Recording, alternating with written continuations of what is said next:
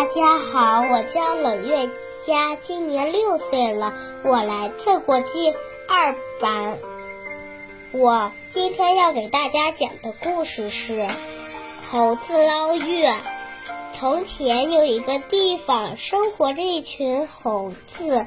有一天，有一只小猴子在外面玩耍时，看见天上的月亮。掉到了井里，然后他就召集他的伙伴，就说：“大家伙儿不好了，月亮落到地，落到井里了。”然后呀，大家伙听了都很吃惊，然后猴群里。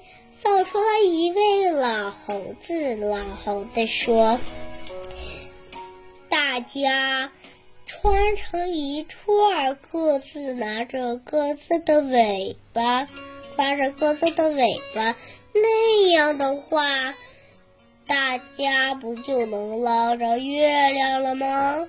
然后大家伙听了都很赞同，然后呀。